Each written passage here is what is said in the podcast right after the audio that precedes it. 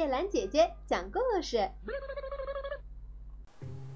白鹭在某一个树林子里，有一棵无花果树，上面住着一群白鹭。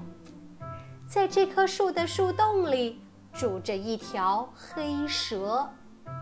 白鹭的小雏还没有长出翅膀来的时候，它把它们吞掉，就这样过着日子。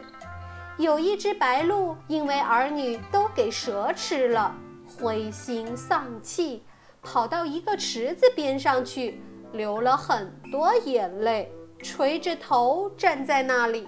一只螃蟹看到它这样子，对它说道：“叔叔呀。”你今天为什么这样痛哭呢？白鹭说道：“亲爱的，我要怎么办呢？我这一个倒霉的家伙，我自己的儿女，还有我那些亲属的儿女，都给住在一棵无花果树洞里的一条蛇吃掉了。那些不幸的事情使我很伤心，我就哭了起来。”因此，请你告诉我，有没有一个办法把它消灭掉呢？听了这话以后，螃蟹就在心里琢磨起来：白鹭可是我们这一族天生的仇人，因此我要告诉他一个真实又诡诈的方法，好让其他的白鹭也都死掉。于是他说道。